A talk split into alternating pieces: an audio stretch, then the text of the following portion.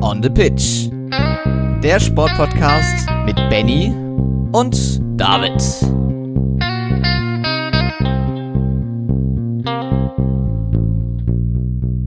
Basketball-WM auf den Philippinen, Japan sowie in Indonesien könnte das nächste Sommermärchen für das deutsche Basketballteam anstehen.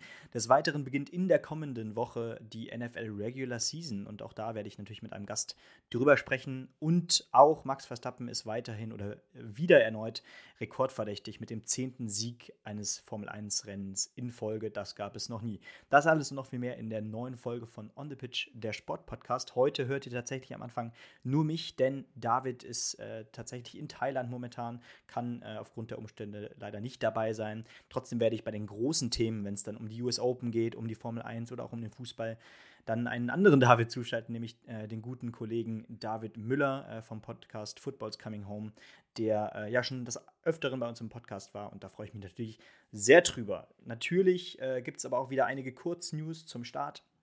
Zum einen ähm, ja, steht ein weiteres Karriereende an, aber vorher gibt es nochmal einen hoffentlich gebührenden Abschied, nämlich von Jan Frodeno, der Doppelsieger des Ironman zu 15 und 2016. Also er konnte seinen Titel damals verteidigen steht vor seinem letzten Rennen, nämlich vor der Ironman WM, äh, die Premiere in Nizza, die ansteht. Äh, mittlerweile ist ja Jan Frodeno 42 Jahre alt und er selbst resümiert seine Karriere oder äh, sagt vor, vor seinem letzten Wettbewerb der Karriere ein Leben als Sportler, das in einem Rennen veredelt werden soll. Also er hat da auf diesen 3,86 Kilometer ähm, 81,2 Kilometer Radfahren und 42,2 Kilometer Laufen zusammen auch scheinbar offensichtlich noch richtig was vor. Ähm, hinter ihm äh, liegt natürlich eine sensationelle Karriere, das auch, die auch von Verletzungspech äh, natürlich ähm, teilweise gekrönt ist. Äh, aber gerade natürlich herausragend tun diese beiden Ironman-Siege 2015, 2016. Wir gucken da natürlich gespannt auf die Premiere der Ironman-WM, die dieses Jahr, wie gesagt, in Nizza stattfindet. Ansonsten fand in der vergangenen Woche die Springreiten-EM statt und das in Mailand. Äh, da lief es äh, durchwachsen für das deutsche Team. Immerhin holte zum Abschluss Philipp Weishaupt nochmal im Einzelfinale Silber in Mailand. Äh, nach dem vierten Platz mit der Mannschaft im Nationenpreis ähm, konnte hier immerhin der 38-Jährige nochmal für ein deutsches Highlight sorgen. Äh, der neue Europameister ist da der Schweizer Steve Gürda. Ähm, genau das vielleicht hier erstmal zu. Ansonsten, ja, auch im Volleyball stehen gerade ordentlich viele Highlights an, nämlich die EM. Bei den Damen ist die jetzt schon vorbei. Die äh, Türkinnen gewannen das große Finale gegen den amtierenden Weltmeister aus Serbien. Am Ende mit 3 zu 2 in einer wirklich engen Partie. Also jeder Satz ist hier umkämpft. 25, 27, 25, 21, 22, 25, 25, 22 und 15 zu 13 am Ende. Also wirklich eine enge Partie. Äh, und bei den Herren geht es jetzt erst richtig los. Da sieht es für das deutsche Team bisher sehr gut aus. Drei Spiele gespielt, alle drei gewonnen. Man ist momentan auf Platz 2 in der Gruppe hinter äh, Italien, die äh, neun Punkte haben, aber äh, man kann langsam schon auf jeden Fall mit dem Achtelfinale rechnen. Das ist auf jeden Fall ein sehr guter Start, auch für die Volleyballer bei der Europameisterschaft. Ja, sonst natürlich äh, sind auch wieder meine Lieblingsdisziplinen oder Sportarten äh, in diesem Podcast vorhanden. Zum einen der Dartsport, auch wenn es da nicht sonderlich viel gibt. Da fand gestern endlich mal wieder ein Players Championship statt. Und den konnte doch etwas überraschend Kellen Ritz mit 8 zu 7 im Finale gegen den besten Protospieler des bisherigen Jahres, Dave Chisnell, im Decider mit 8 zu 7 für sich entscheiden. Das kommt doch ein wenig überraschend, gerade weil Ritz äh, seit ja, schon mehr als einem Jahr ordentlich struggelt und äh, Probleme hat, den nächsten Schritt in die Weltspitze zu gehen. Ähm, was lässt sich vielleicht noch sagen? James Wade konnte mal wieder ein Halbfinale auf der Pro Proto spielen. Äh, das ist vielleicht noch interessant. Und fünf der sechs ähm, äh, sieben der acht Quarterfinal-Spieler äh, waren tatsächlich Engländer. Cameron Menzies ist der einzige Schotte äh, und der einzige äh, ja, au Spieler außerhalb äh, Englands, der in diesem Viertelfinale war. Wir hatten nochmal wieder einen Dänen in einem Achtelfinale. Wladimir Andersen verlor da gegen Joe Cullen. Und der beste Deutsche, ähm, beziehungsweise die besten Deutschen, sind bereits in der zweiten Runde ausgeschieden mit Ricardo Pietreczko und mit Gabriel Clemens. Momentan läuft äh, das nächste Proto-Turnier. Gabriel, äh, Gabriel, Clemens konnte dort bis ins Viertelfinale vorziehen. Dort verlor er dann gegen den jungen äh, Niederländer Kevin Dütz mit 1 zu 6. Äh, aber auch Florian Hempel konnte mal wieder ein Erfolgserlebnis feiern mit einem Achtelfinale, was wichtiges Preisgeld ist, weil äh, für die WM ist er selber ja noch nicht qualifiziert. Ja, jetzt kommen wir äh, zum Snooker und da tatsächlich ähm, ja, in äh, einen Ort, den viele, glaube ich, äh, lieber vergessen wollen würden. Aber ähm, ja, es geht zurück nach Wuhan, nämlich zu den Wuhan Open, die jetzt bald anstehen. Ähm, Corona, die Pandemie scheint ja so gut wie vorbei zu sein, aber äh, das Turnier ist tatsächlich im Snooker äh, Kalender vorhanden. Ähm, dort äh, läuft gerade die Quali. Äh, das Turnier müsste am 10.09. beginnen, also jetzt in der kommenden Woche. Und ähm, da gab es tatsächlich einen Rekord, sonst würde ich natürlich jetzt nicht über äh, die Qualifikation der Wuhan Open berichten. Denn Neil Robertson schaffte es als vierter Spieler der Geschichte, 900 Century Breaks zu spielen. Äh, sein 900. schaffte er dann in der Qualifikationsrunde gegen den Australier Ryan Thomason. Äh, das Spiel konnte er am Ende mit 5 zu 0 gewinnen. Aber das ist auf jeden Fall ein Meilenstein, der nochmal zeigt, was er für eine glorreiche Karriere hinter sich bisher schon gebracht hat, der Australier. Und ähm, er ist auch noch gar nicht so alt. Das heißt, da wird er sicherlich auch noch an dem einen oder anderen ansetzen. Wir haben aber natürlich noch viele weitere Themen, äh, über die ich gleich mit David Müller reden werde. Unter anderem natürlich die Formel 1 in Monza, wo äh, Max Verstappen seinen zehnten Sieg in Folge holen konnte. Das ist, wie gesagt, Topwert. Natürlich, die Basketball-WM steht im zweiten Tag ebenso an, äh, wie aber auch die Handball-Bundesliga. Auch da ging übrigens die zweite Liga los. Die Leichtathletik kommt noch mal kurz. Und natürlich kommt auch der Fußball am Ende. Bis gleich. Schatz, ich bin neu verliebt. Was? Da drüben. Das ist er. Aber das ist ein Auto. Ja, eben. Mit ihm habe ich alles richtig gemacht. Wunschauto einfach kaufen, verkaufen oder leasen. Bei Autoscout24. Alles richtig gemacht. Und da sind wir wieder zurück nach unserer kleinen Unterbrechung und ich melde mich mit dem Gast. Und da ist er, David Müller. Schön, dass du mal wieder äh, ja, das Mädchen für alles bei uns bist. das bin ich doch sehr gerne. Hallo, lieber Benny. Hallo an euch da draußen. Ja, äh, und bevor wir über die ganz großen Themen reden, weil da gab es ja wieder einiges, gerade bei der Basketball-WM sieht es wirklich wieder sehr gut aus und auch bei den US Open gibt es ja zumindest mit Zverev wieder jemanden, der im Achtelfinale steht, möchte ich noch mal ganz kurz ähm, ja, in die Leichtathletik gehen, denn da ging es direkt mit dem E-Stuff in Berlin weiter und äh, da gab es doch durchaus den ein oder anderen Lichtblick. Ähm, zum Beispiel Julian Weber, der äh, tatsächlich äh, ja, beim Speerwurf äh, das Ding am Ende gewinnen konnte. Auch Christine Pudenz ähm, konnte überzeugen im Diskus. Da wurde sie nämlich Zweite. Äh, ansonsten Jean-Paul Bredow aus, äh, von der SC Potsdam, äh, ja, doch ein guter deutscher Rekord. Äh, die, der beste, äh, die, beste, die beste Zeit auf 400 Metern seit zwei Jahrzehnten auf, äh, auf den 400 Metern mit unter 45 Sekunden, 44,96. Ja, und auch der deutsche Hochspringer Tobias Potje am Ende Fünfter. Doch ja, der ein oder andere Lichtblick ähm, nach dieser ja, medaillenlosen WM, oder? Ja, definitiv. Ähm, es war ein wichtiges Zeichen allgemein, was, äh, dass es da zumindest, auch wenn man jetzt sagen kann, dass beim Easter vielleicht jetzt nicht die Hochkaräter dabei waren, wie jetzt bei der WM. Jetzt habe ich auch gerade wieder kurz äh, überlegt, wir hatten eine WM. WM. Ähm, genau.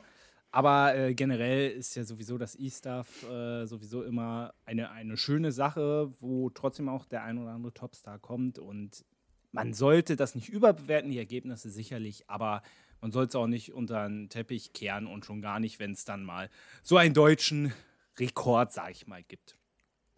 Ja, und gerade natürlich äh, am Ende des, des Sommers, äh, der ja, wie gesagt, aus deutscher Sicht doch durchwachsen war, doch wieder ein paar gute äh, Symboliken gezeigt. Ansonsten ja, Gina Lückenkämper nicht am Start gewesen. Aufgrund eines Virusinfekts hat sie ihre äh, ja, Saison bereits beendet. Aber ich würde sagen, äh, dann gehen wir direkt aus der Leichtathletik weiter. Denn auch im Radsport stand das große oder das, äh, eines der größten Highlights wieder an mit der Vuelta. Und ähm, ja, David, da kannst du uns gerne wieder updaten. Ja, vielleicht äh, ganz kurz. Ähm, es ist ja nach der Tour de France, ja, und mit dem Giro äh, einer der größten Rundfahrten überhaupt. Ja, aktuell, heute ist ein Ruhetag, deswegen lohnt es sich jetzt mal Bilanz zu ziehen. Ähm, fangen wir mal mit den Deutschen an. Ja, lief jetzt bisher noch nicht ganz so gut, bis gestern, als Lennart Kemner tatsächlich die neunte Etappe für sich entscheiden konnte, ist auch der beste Deutsche aktuell in der Gesamtwertung auf Platz 26. Und äh, ja, ansonsten in der Gesamtwertung führt, ähm, ich hoffe, man spricht ihn so aus, aber ich denke mal, er ist US-Amerikaner, Sepp Kass, auch von Team Jumbo Wismar 43 Sekunden vor Marc Soler vom Team Emirates und Lenny Martinez von Groupama. Aber wie gesagt, äh, da sind noch einige Kilometer zu fahren und 43 Sekunden. Ich glaube, äh, es kann sich sehr schnell ändern. Zwischendurch hat Evenepoel ja auch geführt. Von daher alles offen. Und vielleicht aus deutscher Sicht gibt es da noch die eine oder andere Etappe, wo man vielleicht sogar den Sieg einfahren kann. Ja, Wahnsinn. Ich meine, jetzt schon äh, die dritte Grand Tour des Jahres und damit die letzte. Und ähm, ja, dann ist so gut wie auch äh, der, äh, der, der Radsportkalender mit den ganz großen Highlights im Sommer wieder vollendet.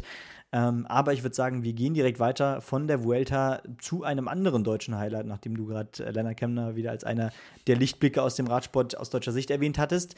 Denn auch äh, bei der Basketball-WM sieht es für die deutschen Starter sehr, sehr gut aus. Das deutsche Team fünf Spiele jetzt gespielt, fünf Siege, man steht im Viertelfinale. Also der Soll ist erfüllt. Äh, jetzt jüngst natürlich mit dem 100 zu 71 Sieg gegen Slowenien.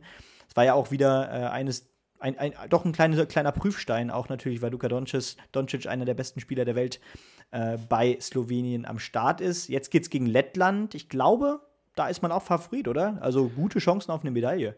Äh, definitiv, wobei ich, ich glaube, Lettland äh, haben die nicht äh, auch für das Vorrunden aus der Franzosen gesorgt. Also ich meine, da war irgendwas, bin jetzt nicht hm. der super Basketball-Experte, aber ja, äh, auf die muss man definitiv aufpassen. Aber ganz ehrlich, ich kann es mir auf der anderen Seite auch nicht vorstellen, dass äh, das deutsche Team, so wie sie aktuell spielen, gegen, äh, gegen Lettland rausliegen. Das wäre jetzt, finde ich, eine riesige Überraschung.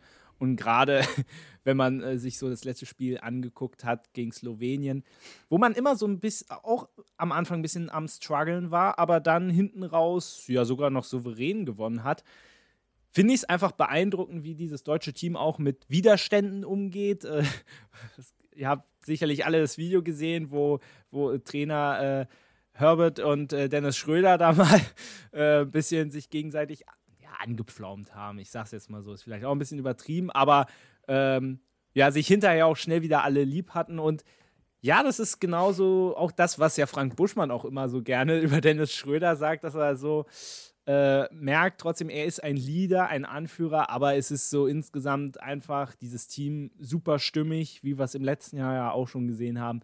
Und da sollte Lettland eigentlich schlagbar sein, sagen wir es mal so.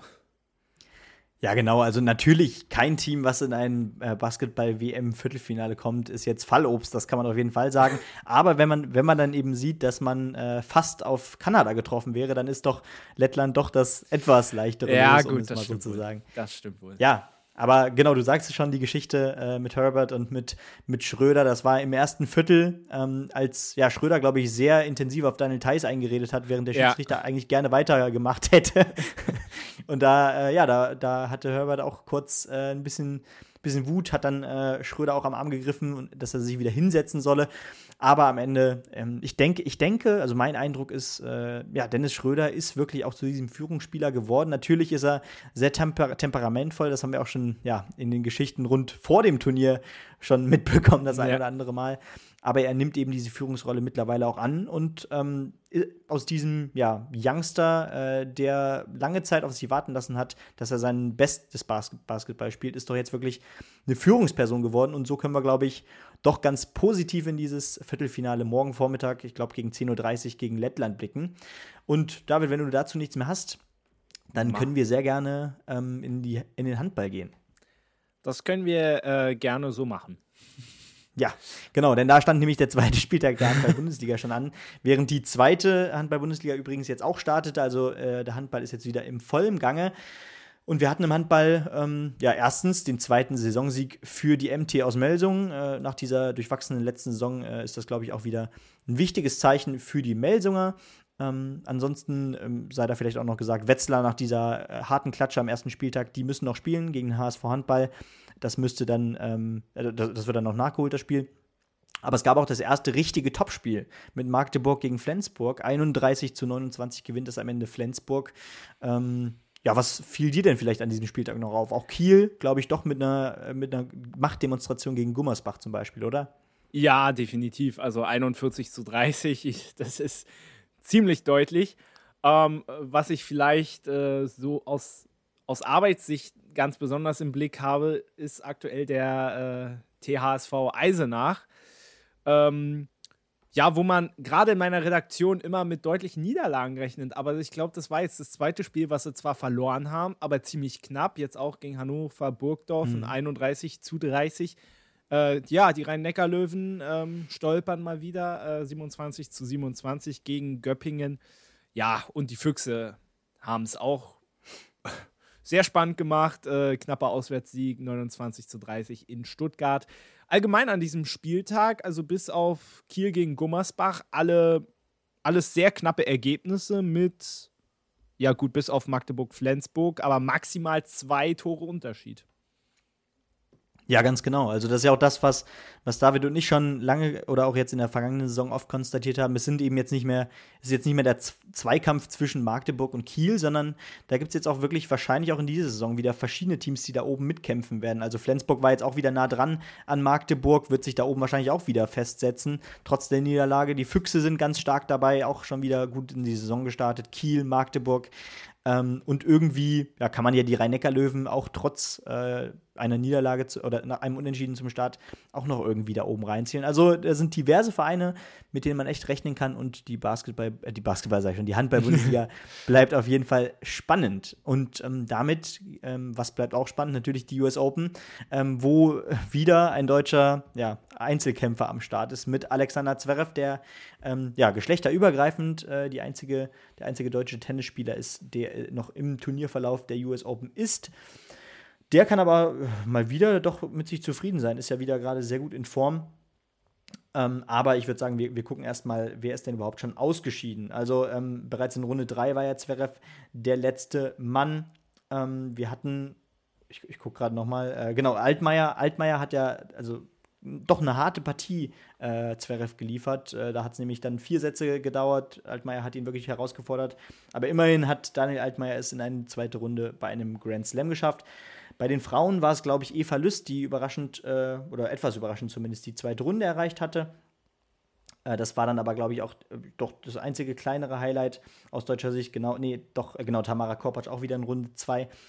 Und wieder ähm, ist Zverev der äh, Last Man Standing. Es geht jetzt gegen Yannick Sinner heute Nacht um 2.40 Uhr. Ähm, am Ende hat sich ja Zverev auch jetzt im, äh, in Runde 3 gegen Dimitrov wirklich ähm, hart geschlagen, aber am Ende doch äh, die Oberhand gewonnen gegen Dimitrov 6-7, den ersten Satz knapp verloren, dann 7-6, 6-1, 6-1. Ähm, was denkst du denn? Meinst du, er ist jetzt schon ein Prüfstein für äh, Yannick Sinner oder ist er dafür immer noch nicht so richtig in Form? Ich meine doch, dass er in dieser Saison schon Yannick Sinner sogar schon geschlagen hat, sogar bei einem Grand Slam, wenn mhm. ich mich ganz dunkel erinnere. Also von daher finde ich, dass man ihm das zutrauen kann, dass er da gewinnt. Ich hoffe es aus deutscher Sicht ehrlicherweise auch so ja. ein bisschen. Äh, bei den Herren ähm, vielleicht Yannick Hanfmann, der in Runde 1 ausgeschieden ist. Dominik Köpfer musste ja aufgeben, glaube ich, gegen, gegen Alcaraz. Genau. Gut, aber ich glaube, äh, da wäre er auch so oder so ausgeschieden, glaube ich. Und ähm, ja, also Zverev, ich hoffe auf ihn. Ich, ich kann nicht wirklich sagen, ob er da Favorit ist oder nicht. Es ist ein 50-50 Spiel und ihm traue ich wirklich alles zu, aber ich finde, er ist schon auf, auf dem Niveau wieder so ein bisschen zurück, dass er jetzt auch diese großen Matches gewinnen kann. Was man von allen anderen Deutschen nicht so behaupten kann. Du hast die Überraschungen bei den Frauen angesprochen. Ansonsten, ja, war das wieder eine Enttäuschung, die man auch einfach erwarten kann. Weißt du, das ist ja das Traurige, dass man da auch niemanden großen Vorwurf machen kann. Laura Siegemund äh, auch, auch, raus in Runde 1, wo es ja auch noch ein hässliches Nachspiel gab, die sich ja ziemlich, unberecht, äh, ziemlich ungerecht behandelt gefühlt hat vom amerikanischen Publikum. Äh, Tatjana Marina, Maria, Annalena Friedsam auch alle raus in Runde 1. Siegemund mhm. immerhin ist im Doppel noch dabei im Viertelfinale mit Svonareva. Ja, vielleicht kann sie da dem amerikanischen Publikum noch ein bisschen Paroli bieten. Ansonsten, um mal von, der, von den Deutschen wegzukommen, Wahnsinn, wie gut die US-Amerikaner sind. Also, das ist ja gerade bei den Frauen, wer da alles noch dabei ist. Äh, ich muss mal kurz meinen Tab öffnen, damit ich die Namen hier. Ja, genau. Peyton, Stearns, Madison, Keys, die gerade gegen Peg Pegula spielt. Äh, bei den Herren Taylor Fritz, der jetzt auch äh, das, das äh, Viertelfinale erreicht hat. Also Wahnsinn, äh, wen, die Amerik wen die Amis alles so aus dem Hut zaubern.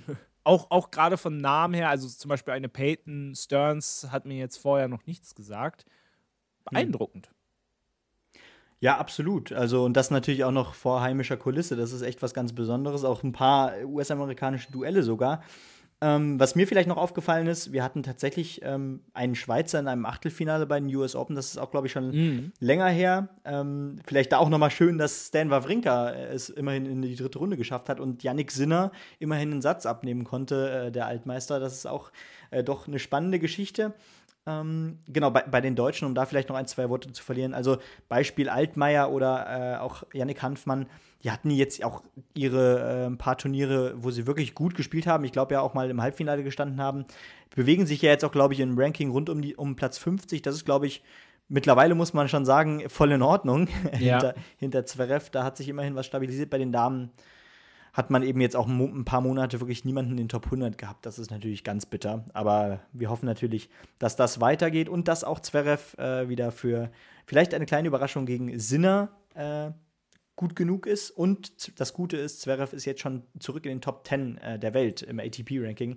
Denn Platz 10 wäre jetzt schon, wenn er jetzt ausscheiden würde. Also auch da vielleicht äh, eine tolle Info am Rande. Und dann äh, können wir nach Monza gehen, äh, nach Italien.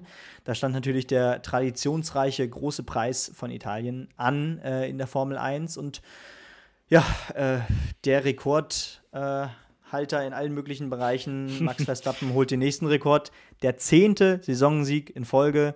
Das gab es noch nie in der Formel 1. Was kann dieser Mann eigentlich nicht? Ich kann wirklich die holländische Nationalhymne nicht mehr hören, obwohl sie sehr schön ist. Aber Ah, äh, ja, aber, aber, aber, aber, was will man sagen? Ähm, Max Verstappen, er ist der Beste, er hat das beste Auto und ja, was will man dazu sagen? Da kann man nur, man kann ihm jetzt schon zum Weltmeistertitel gratulieren. Ähm, Europa ist ja, sie gehen ja jetzt, glaube ich, in Übersee, das war jetzt das letzte Europarennen. Ja, also auch, auch ich finde, es war auch nach dem Qualifying, wo er mal nicht die Pole Position geholt hat. Allein, wenn das schon mal passiert, da rasten ja alle aus. Aber ja. selbst als, äh, ich meine, er ist von Platz 2 gestartet und eigentlich danach war schon klar, also das wären die Ferraris und vor allem Carlos Sainz, der wirklich, finde ich, ein gutes Rennen gemacht hat und am Ende ein bisschen schweißgebadet aussah, dass er den dritten Platz noch verteidigt hat gegen seinen eigenen Teamkollegen. Also, äh, das hätte man, kann man nicht erwarten. Aber ja, man wünscht es sich anders und man hat es in den letzten Jahren in Monza ja auch schon anders erlebt. Da gab es mitunter sehr verrückte Rennen. Ich würde nicht sagen, dass dieses Rennen nicht spannend war, aber ja, ein, ein Verstappen macht es dann halt relativ unspektakulär. Ähm, Perez Zweiter geworden, sehr wichtig für ihn persönlich auch. Leclerc Vierter, äh, dahinter die beiden Mercedes Russell und Hamilton. Alex Albon wirklich ganz starke Saison, die er fährt. Wieder Platz 7, äh, Norris auf 8, Alonso auf 9 und auch überraschend Valtteri Bottas komplettiert die Top 10. Nico Hülkenberg, den Haas kannst du im Rennen einfach wegwerfen. Das war ja gut Qualifying Platz 13, das war okay. Hatte ja einen guten Start hingelegt, aber also mit dem Auto im Rennen, das, das Teil kann gar nichts. Sorry, also das muss man so sagen. Und ähm, ja, muss man auf nächstes Jahr warten. Und ähm, aber immerhin Hülkenberg bestimmt einer der besten Qualifier in dieser Saison. Aber ja, am Ende bringt das eben nicht die Punkte. Ganz genau. Also am Ende muss man natürlich auch sagen, ähm, irgendwie war Monza, egal wie schlecht die Saison von Ferrari war, immer auch ein gutes Pflaster für Ferrari. Ne? Ja. Da gab es ja auch in den vergangenen Jahren immer mal wieder einen Doppelsieg äh, oder zumindest einen Sieg aus Sicht von Ferrari. Das war in diesem Jahr eben nicht vergönnt. Trotzdem muss man, glaube ich, nach den Ansprüchen in dieser Saison, äh, glaube ich, sagen, äh, Platz 3 und 4 sind in Ordnung. Das ist traurig, dass man das sagen muss, aber ja. das ist jetzt eben so. Äh, Alex Albin fällt mir jetzt immer wieder gut auf, er wieder mit einem stabilen siebten Platz. Also der holt echt das Beste aus dem Williams raus. Das kann man, glaube ich, auch echt lobend erwähnen. Ähm, und ansonsten, ja, am Ende ist es, äh, konnte Science immerhin, glaube ich, äh, 12, 13 Runden ähm, Max Verstappen ein bisschen ärgern und von vorne äh, die Spitze verteidigen. Aber du sagtest es schon, also da ist eben der Red Bull dem Ferrari doch zwei Klassen voraus in diesem Jahr. Ähm, auf, einer, auf einer Gerade, sobald es DRS gibt, weiß man eigentlich, ähm, die Möglichkeit ist sehr hoch, dass es zu einem Überhol nicht nur zu einem Überholversuch kommt, sondern äh, dass äh, das Überholen auch stattfindet, das Manöver.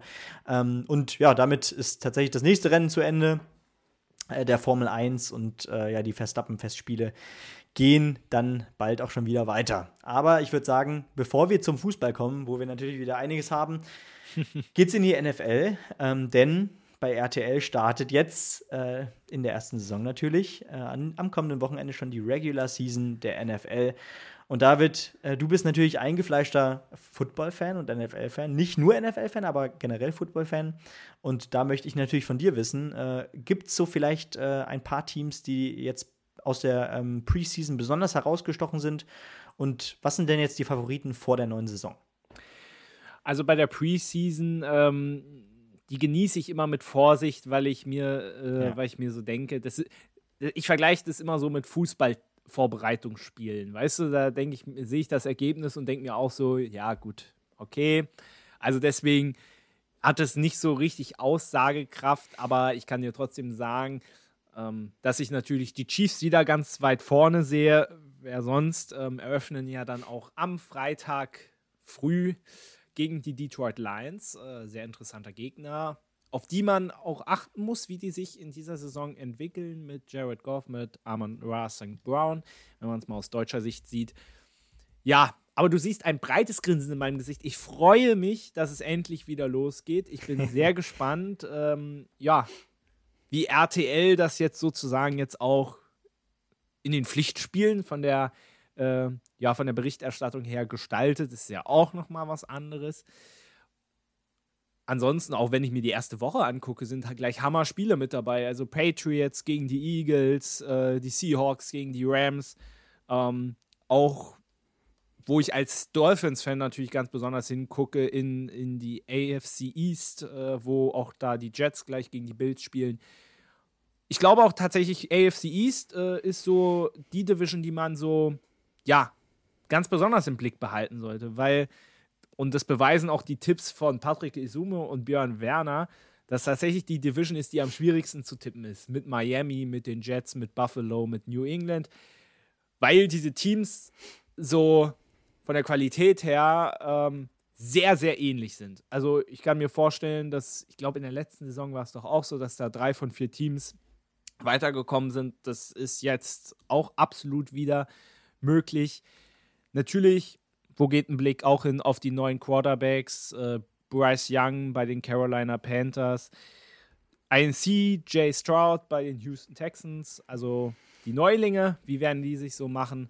Und aber das Schöne an der NFL ist ja auch, dass du so diesen einen konkreten Favoriten nicht hast. Den gibt es auch in diesem Jahr nicht. Was macht Joe Burrow mit den Bengals? Ich finde, die Bengals sind von der Qualität her nicht ganz so stark wie in den letzten Jahren. Wie macht sich Aaron Rodgers bei den Jets? Was machen wiederum die, ähm, die was war das Ex-Team von Rodgers? Danke, die Green Bay Packers. Green Bay Packers, genau. danke, danke äh, mit ihrem neuen äh, Quarterback.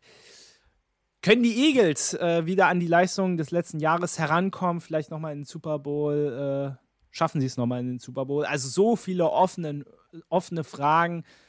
Und ja, wenn wir schon dabei sind, was glaubst du denn, wo geht es mit deinen Steelers hin? Mit, mit Kenny Pickett. Das würde mich ja jetzt äh, mal interessieren. Also, ähm, mein Amateurblick, das muss man ja immer dazu sagen. Ne? Ich bin da längst nicht so eingefleischt drin äh, wie du. Ja, äh, es gibt auch welche, die noch wesentlich mehr Ahnung haben als. Es geht so. ja, aber jetzt im, im, Vergleich zu mir hast du sehr viel Ahnung, das kann man, glaube ich, schon mal sagen. Ich finde aber tatsächlich, äh, als Kenny Pickett tatsächlich als Quarterback äh, ja seinen Einstand feiern musste als Rookie letzte Saison, habe ich noch gedacht, oh Scheiße. äh, ich hatte wirklich Angst, weil er wirkte so verunsichert und die, diese Aufgabe wirkte doch eine Nummer zu groß für ihn. Ich finde, er hat sich dafür im Laufe der Saison doch reingebissen und er war nicht unbedingt immer das größte Problem. Aber ähm, trotzdem natürlich ihn als ersten Quarterback zu sehen, da weiß man natürlich zumindest erstmal, es wird auf jeden Fall nicht um den Titel mitgehen. Ich, ich, ich finde, ein Playoff-Platz äh, wäre auf jeden Fall äh, generell schon mal eine Geschichte, die mich zum, ja, zum Nicken bringen würde.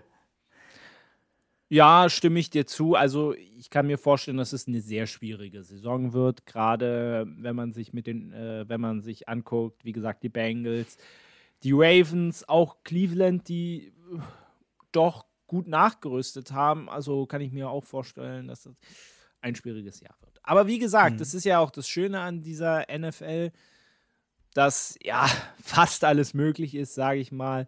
Vielleicht ein Wort noch, ähm, auch nochmal ein spezieller Blick. Buffalo mit Josh Allen.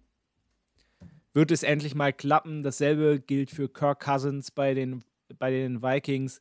Also lauter offene Fragen und ich freue mich wie ein Schnitzel, wie man immer so schön sagt, dass es jetzt am Wochenende endlich wieder losgeht. Ja, ganz genau. Und äh, dann, bevor wir natürlich zum großen Ende einer jeden Folge kommen, zur Bundesliga und generell zum Fußball, ähm, ja, machen wir nochmal ein kleines Päuschen. Das war natürlich jetzt auch viel Input für euch in, in relativ wenig Zeit äh, im Verhältnis zu unseren sonstigen Folgen. Dementsprechend hören wir uns gleich wieder zum Fußball. Bis gleich. Schatz, ich bin neu verliebt. Was? Da drüben. Das ist er. Aber das ist ein Auto. Ja, eben.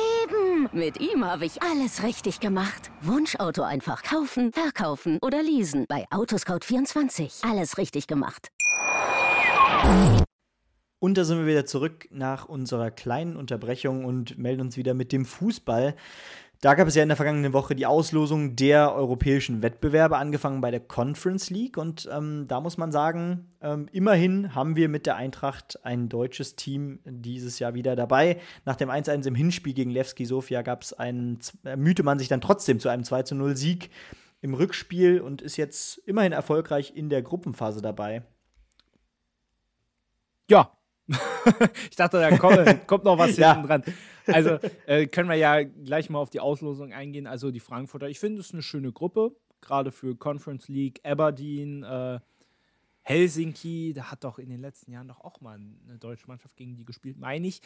Und Pauk Saloniki, also griechischer Erstligist, ähm, ist eine nette Gruppe, ähm, aber eigentlich ein Muss für die Frankfurter. Auch wenn sie jetzt keinen Kolo Mörni mehr haben. Ja, ganz genau. Der hat sich ja doch dann erfolgreich rausgestreikt und wird künftig für PSG antreten. Aber ähm, genau, um nochmal zwei Worte zu der Gruppe zu sagen, ja, Helsinki und Park sind auf jeden Fall mit Aberdeen doch eine interessante internationale Gruppe, vor allem mit Traditionsvereinen. Das ist auch eine tolle Sache. Es gibt aber noch andere äh, doch interessante Gruppen. Zum Beispiel ist der FC Brügge mit Besiktas Istanbul in einer G äh, Gruppe, ebenso der AZ Alkmaar mit Aston Villa und Legia Warschau. Also irgendwie ähm, freut es mich doch, dann so bestimmte Teams auch in der Conference League dann zu sehen. Was ich aber zur Frankfurt-Gruppe grundsätzlich als Schalker sagen muss, ich habe äh, eine gemeinsame Geschichte mit HJK, Helsinki und mit Pauk Saloniki. Du wirst natürlich noch Timo Pukki kennen. Ach so, ähm, ja klar. Das weiß ich nämlich noch, weil das war in der Quali zur Europa League. Da hat Temu Pukki, da, da sind wir, glaube ich, 5-2 und 4-3 weitergekommen. Und Temu Pukki hat alle Tore für Helsinki gemacht. Und da hat sich Horst Held gedacht, den hole ich mir. ja, das ist clever. Genau, genau. Power hat damals in der Champions League mitgespielt. Aber sei es drum, ich, äh, das ist wieder hier Träumen vom großen internationalen Geschäft des glorreichen FC Schalke 04. Die Zeiten sind vorbei. Und damit, damit gehen wir in die Euroleague, denn auch da haben wir natürlich deutsche Vereine am Start. Was sagst du denn da zu den Gruppen? Also erstmal äh, zur Freiburg-Gruppe, die halte ich für machbar. Auf der anderen Seite, gerade wie Freiburg jetzt spielt, aber auch für nicht so einfach. Also ich glaube, ähm, Baka, Topola, ich weiß nicht, ob man die so ausspricht, die sollte man schlagen, aber ansonsten Olympiakos, Piräus und West Ham, Vorjahresfinalist, äh, nee, sogar Gewinner in der Conference League, mhm. was sage ich denn ja. hier von Vorjahresfinalist? Also ich kann es mir äh, nicht so richtig vorstellen aktuell, dass Freiburg da weiterkommt, weil, wie gesagt, Olympiakos, West Ham, beide ähm, Europa erprobt. Das stelle ich mir ganz schwierig vor und ja, da fehlt mir gerade die Fantasie. Im Gegensatz zu Leverkusen, die müssen weiterkommen. Karabakh, Hecken und Molde FK, auch alles drei Vereine, die man durchaus kennt, wenn man den europäischen Fußball und gerade Europa League, Conference League aufmerksam verfolgt. Aber Leverkusen eine absolute Muss-Gruppe. Ja, ganz genau. Also Molde haben wir auch schon oft im inter internationalen Geschäft gesehen, aber das ist eine Gruppe, da ist, da muss Leverkusen äh, in jedem Spiel der Favorit sein, das ist absolut richtig. Also alles über einem deutlichen Einzug ins Sechzehntelfinale ist, glaube ich, für Leverkusen, gerade in der Form, in, die sie, in der sie sich gerade befinden, äh, nicht genug. Aber ähm, wir haben natürlich auch das ein oder andere Top-Team in der Euroleague dieses Jahr dabei, zum Beispiel natürlich Liverpool. Das ist so verrückt, dass die dieses Jahr Euroleague spielen eigentlich. Äh, die sind in einer Gruppe mit dem LASK äh, unter anderem aber auch FC Toulouse und Saint-Gilloise, natürlich ein Team, was in der vergangenen Saison durch, durchaus für Furore sorgte im internationalen Wettbewerb. Aber auch zum Beispiel die Gruppe mit Atalanta Bergamo, mit Sporting Lissabon und mit Sturm Graz ist doch prestigeträchtig zum Beispiel. Ja, oder die Gruppe B. Ajax, ALK Athen, Brighton und Marseille. Also spannend. Richtig, also richtig, da, richtig schön. Oder auch hier da, Gruppe Da kann auch C. jeder weiterkommen, ne? Ja, finde ich auch. Gruppe C, jetzt von Limassol mal weggedacht, Rangers, Sparta Prag, Betis. Europa League, das sieht richtig schick aus. Also ähm, da ist tatsächlich die Leverkusen-Gruppe so ein bisschen lame eigentlich im Vergleich zu den anderen. Ähm, aber äh, da, da werde ich mir das ein oder andere Spiel angucken, nicht nur von den Deutschen. Und ähm, ja, aber ich finde, da, da, da, ja gut, doch, Liverpool ist eigentlich doch schon der klare Favorit in diesem gesamten ja. Wettbewerb, wenn man es so genau nimmt. Und mit der Roma vielleicht. Aber ich, aber, genau. aber, aber direkt dahinter, also finde ich, müsste Leverkusen, gerade so wie sie jetzt drauf sind, eigentlich auch schon kommen. Also ich mhm. finde, ansonsten ist jetzt so keiner dabei, wo ich jetzt sage, ach Mensch, die sind jetzt deutlich besser. Ja, absolut. Und vor allem, äh, trotzdem muss man natürlich auch im Auge behalten, wer so äh, als Drittplatzierter dann aus der äh, Champions League noch in die Europa League ja, äh, gut, absteigt, in Anführungszeichen. Und ich meine, wenn wir uns dann so eine Gruppe angucken, um direkt zur Champions League zu kommen, wie AC Mailand, Borussia Dortmund, Newcastle United und Paris Saint-Germain, das macht richtig Bock auf die äh, Champions League-Saison. Äh, dann gehen wir doch direkt also, auf die Gruppen ein der Also nicht für die, nicht, nicht für die Dortmunder, glaube ich.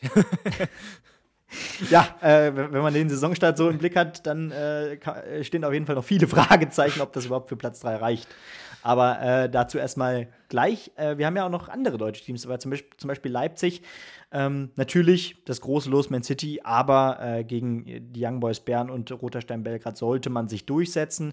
Und ähm, ja, Union Berlin kann sich auf, einen, auf Real Madrid im Olympiastadion freuen.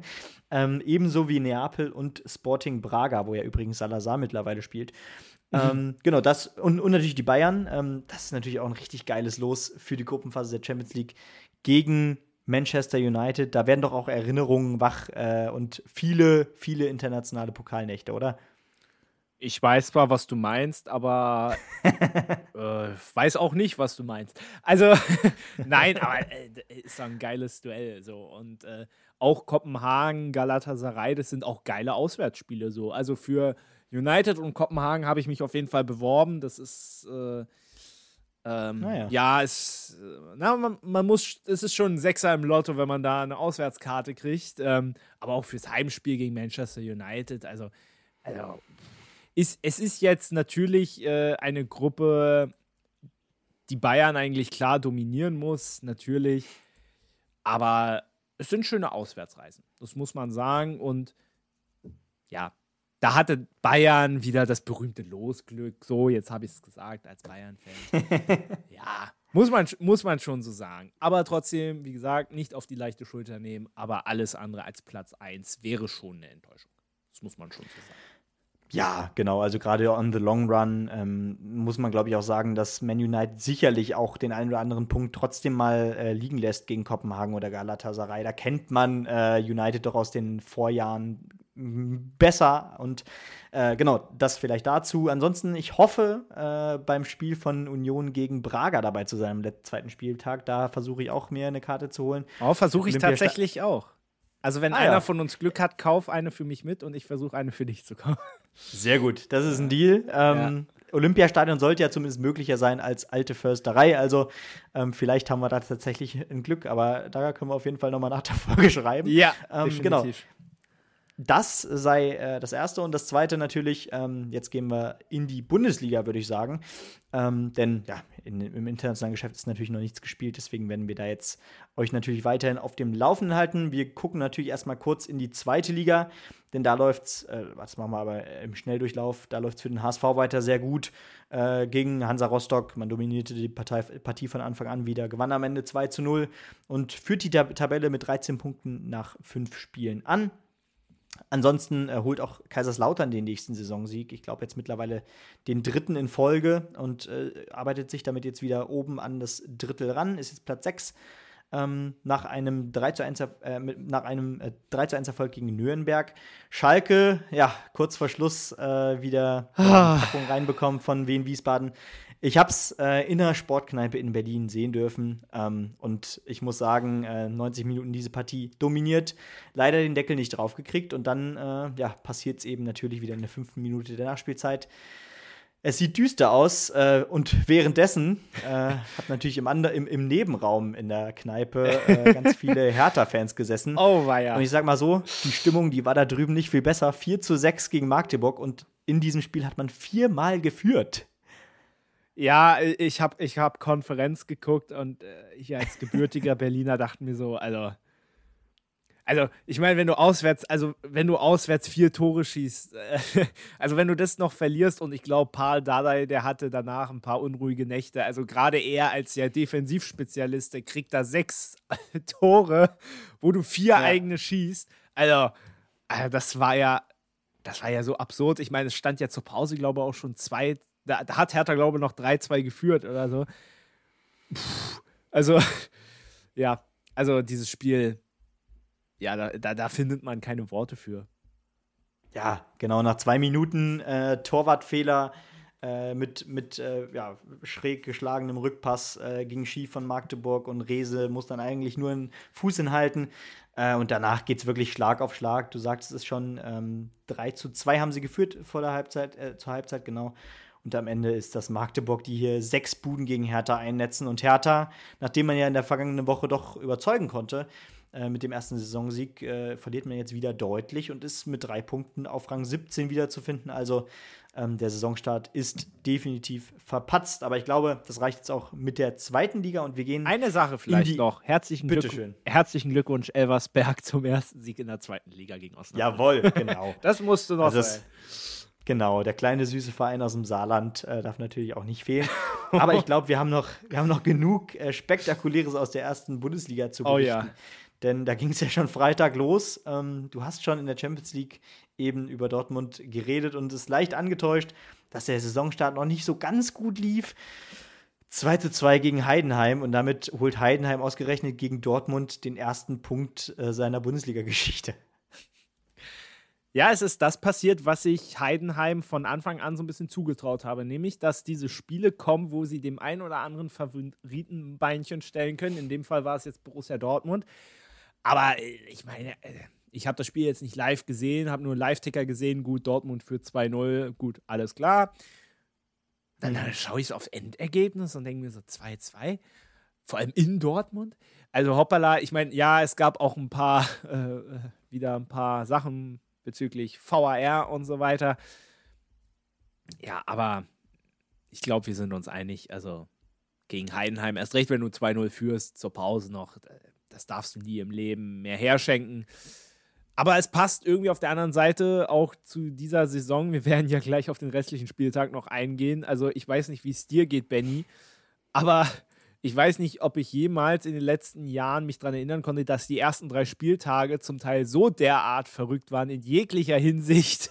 Also, ja. das, äh, was abgeht, ist ja komplett irre. Du darfst ja gerne mal die Ergebnisse sagen vom Samstagnachmittag.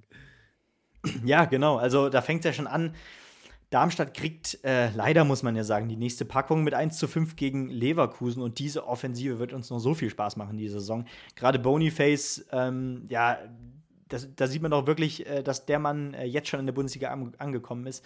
Wieder ein Doppelpack. Ähm, also unfassbar, äh, was der hier loslegt. Ähm, und ja, zudem hat sich Lojek dann auch noch am Ende mit äh, einer Bude belohnt und sich doch auch ein bisschen für die Stammelf beworben. Die können da auf so eine Breite in der Offensive zurückgreifen. Äh, da ist einfach Darmstadt wirklich hoffnungslos ausgeliefert. Äh, parallel, ja, äh, gewinnt Bremen 4 zu 0 gegen Mainz. Stuttgart gewinnt 5 zu 0 gegen Freiburg. Das hätte so, glaube ich, auch niemand erwartet. Nee. Ähm, und da Silas übrigens bisher wirklich auch super in die Saison gestartet. Ähm, ich habe es mir erhofft, dass er, deswegen habe ich ihn auch im Kickbase-Team, dass er nochmal richtig durchstartet, weil das Potenzial hatte er immer gehabt. Bei Stuttgart natürlich ähm, auch sehr viel, äh, sehr viel, sehr, viel, Pech grundsätzlich um sich herum gehabt. Aber auch da äh, guter Saisonstart für die Stuttgarter.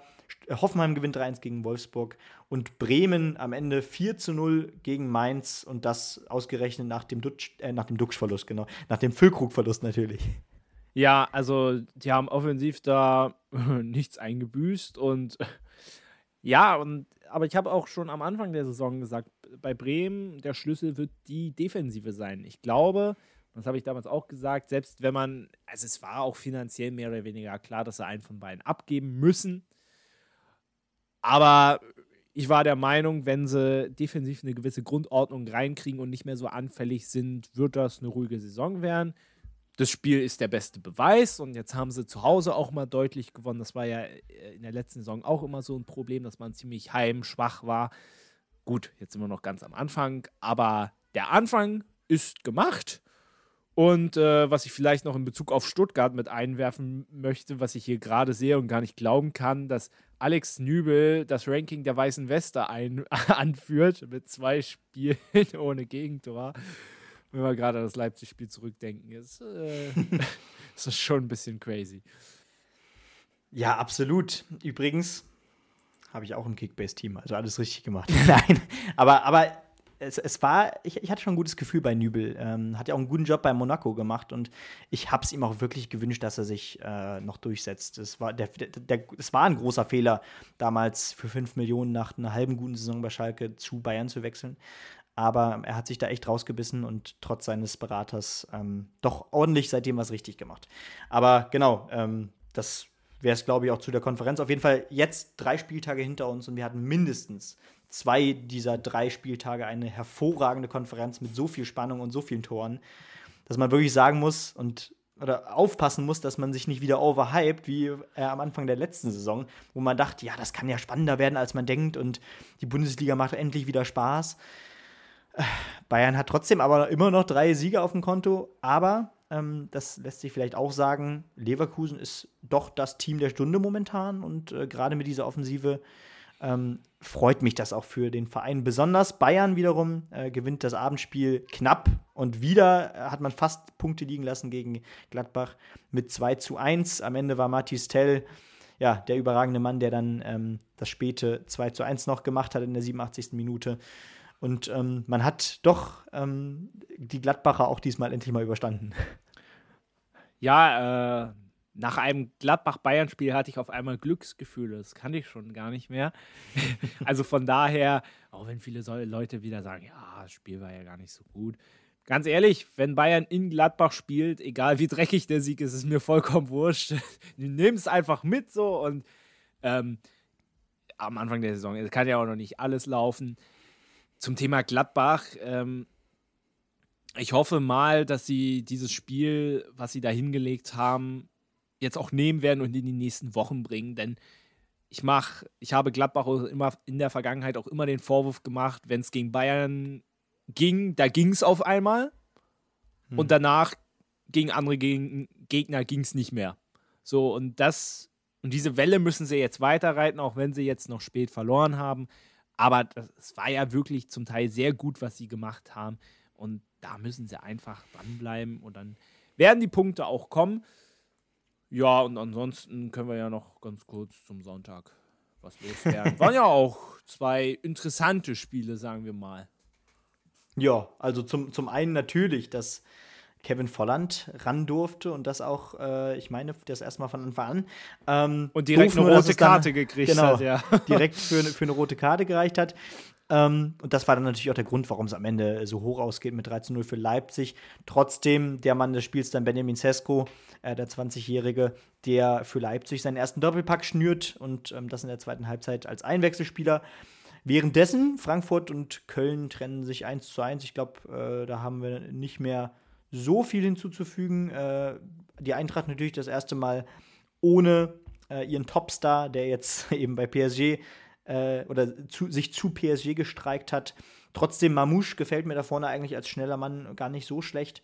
Äh, aber eigentlich fehlt er natürlich jetzt spät äh, da vorne die, dieser Topmann. Und was macht man da jetzt als Frankfurt?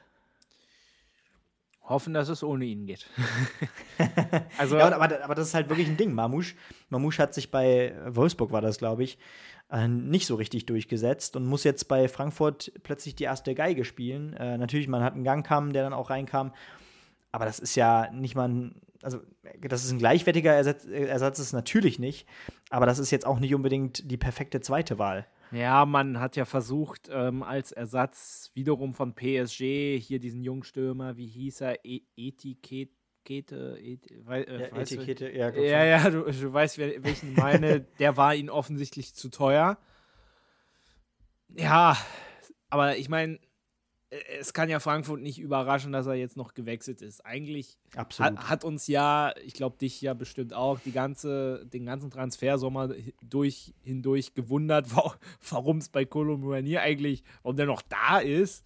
So, also von daher kann es ja Frankfurt auch seine Reaktion die nicht sehr gentlemanlike war. Aber es kann ja niemanden überrascht haben. Von daher, ja, ist das jetzt sehr blöd gelaufen. Aber gut, ähm, auf der anderen Seite, wie gesagt, es ist jetzt eine Chance für Mamouche. Und ja. ähm, im Zweifel muss man da im, im Winter dann nochmal nachlegen. Man geht da jetzt ein gewisses Risiko ein, aber ich finde, ich finde, Mamouche ist es wert, ein Gangkampf auch, dass man denen jetzt eine Chance gibt. Mhm. Und wenn nicht, dann muss man im Winter nachlegen. Ich meine, man hat ja jetzt ein paar Millionen auf dem Frankfurter Festgeldkonto. Ja, ganz genau. Also gut, genau, bei äh, bei dem Wechsel jetzt zu PSG habe ich, hab ich tatsächlich gedacht, ähm, mich hat es generell gewundert, dass er, äh, dass er bis zum letzten Tag überhaupt noch auf der, auf der Bank saß oder beziehungsweise sogar gespielt hat. Und er hat ja auch keine Anstalten gemacht. Das hat mich gewundert, dass es so spät dann dazu kam, dass er sich darüber aufgeregt hat und gesagt hat, äh, ich werde keine, kein Spiel mehr für Frankfurt spielen. Ich dachte, das kommt tatsächlich, wenn dann. Der hat ja auch noch seine Tore gemacht. Also genau, er hat noch seine Tore gemacht, ist auch gut in die Saison gestartet wieder. Ähm, ich meine, man hat jetzt einen Top-Betrag dafür bekommen. Ich verstehe nicht so richtig, warum man dann nicht zumindest einen Teilbetrag davon äh, in einen Ersatz investieren wollte, auch wenn äh, Etikette oder wie er heißt, äh, oder wie ausgesprochen wird, äh, sicherlich die eine oder andere Million teurer wäre. Ähm, aber da lohnt sich doch zu investieren. Naja, sei es drum, äh, für Frankfurt wird es auch keine leichte Saison. Aber ähm, wir werden in der nächsten Woche auf jeden Fall sehen, wie es für die Eintracht weitergeht. Ja, und David, dann bedanke ich mich auf jeden Fall, dass du wieder ähm, hier dabei warst. Danke für die und Einladung. Dann hören wir uns sicherlich, kein Problem. Und dann hören wir uns sicherlich äh, in der Saison das ein oder andere Mal nochmal. Und ich freue mich drauf. Und dann äh, würde ich sagen, äh, viel Spaß gleich beim Interview. Äh, du hast einen tollen Interviewgast. Willst du das noch kurz erzählen? Äh, ich überlege gerade, eigentlich will ich es nicht spoilern, aber wenn ihr bei Fußballfilm und mehr auf dem Instagram-Kanal schaut, dann seht ihr es. Also schaut einfach vorbei. Ich verrate es jetzt so. das ist noch cleverer. So genau. alle. Noch, noch, noch ein paar Leute auf dem Instagram-Account geleitet. Top. Gut, dann äh, genau, wenn ihr, wenn ihr euch natürlich für unsere äh, Reels in jeder Woche interessiert, dann schaut auf onthepitch-pod auf TikTok oder Instagram oder auch YouTube. Da äh, sind wir, laden wir auch übrigens jede Folge hoch, äh, leider ohne Bild, äh, bis auf die Interviews, aber äh, trotzdem, wenn ihr es präferiert, irgendwie über YouTube Podcasts zu hören, wer auch immer das macht, könnt ihr das auch dort machen. Schreibt mal ähm, bitte in, an euren Instagram-Kanal. Ganz genau. Und dann äh, hören wir uns auf jeden Fall am nächsten Montag wieder. Dann wieder ohne äh, unseren David, aber sicherlich auch entweder mit Gast oder ihr kriegt ein kurzes Update von mir. Ciao, ciao.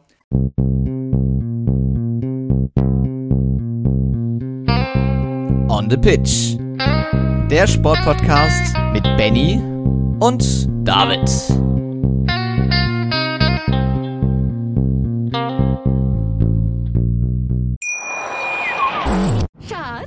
Bin neu verliebt. Was? Da drüben. Das ist er. Aber das ist ein Auto. Ja, eben. Mit ihm habe ich alles richtig gemacht. Wunschauto einfach kaufen, verkaufen oder leasen. Bei Autoscout24. Alles richtig gemacht. Wie baut man eine harmonische Beziehung zu seinem Hund auf? Puh, gar nicht so leicht. Und deshalb frage ich nach, wie es anderen Hundeeltern gelingt, beziehungsweise wie die daran arbeiten. Bei Iswas Dog reden wir dann drüber. Alle 14 Tage neu mit mir, Malte Asmus und unserer Expertin für eine harmonische Mensch-Hund-Beziehung, Melanie Lippisch. Ist was, Dog? Mit Malte Asmus. Überall, wo es Podcasts gibt.